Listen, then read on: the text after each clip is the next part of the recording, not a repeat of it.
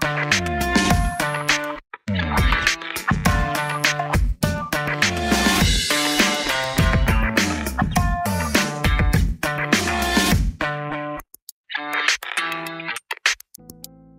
Mas não tem coisa pior do que a pessoa que promete e não cumpre, né?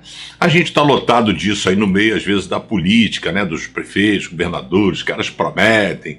Desde que eu sou criança, saúde, educação, segurança, e a gente não tem patavinas até hoje. Eu tô com 55 anos, já ouvi o tempo todo os caras prometerem isso. Até por conta disso que a Bíblia diz assim, cara, nem jura. Nem fala assim, tem gente que fala assim, não, juro pela minha mãe, juro, nem fala, jura, porque você, a possibilidade de você não cumprir o que você está falando, assim, não fala, faz. Aí tá tudo bem, aí vai funcionar. E aí, num dado momento, é diferente quando Deus fala conosco, porque Deus, aquilo que ele promete, ele cumpre. Que a Bíblia vai dizer que Deus não é igual a gente, não é homem para que minta. Se ele prometeu, ele vai cumprir. E aí a galera tava ali, né? Josué, Moisés já tinha morrido. O Josué tá naquele lance ali de, pô, como é que eu vou fazer com a moçada, entrar na terra?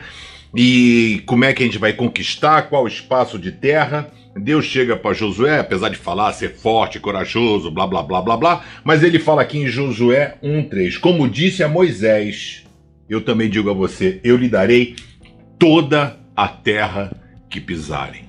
É, mano, é isso. A gente precisa entender que nós precisamos confiar no poder de Deus. Deus não é aquele que promete promessas vazias. As promessas dele são eternas e elas irão se cumprir na sua vida.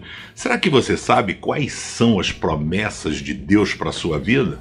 Fica com isso na cabeça, se liga, dá uma pesquisada lá, dá um Google. Ou se quiser, depois deixa a pergunta aí, o pastor Pedrão responde você. Valeu? Olha só, galera, se você curtiu, compartilhe o vídeo com seus amigos, se inscreve no canal do YouTube e compartilha. Vamos semear a palavra de Deus.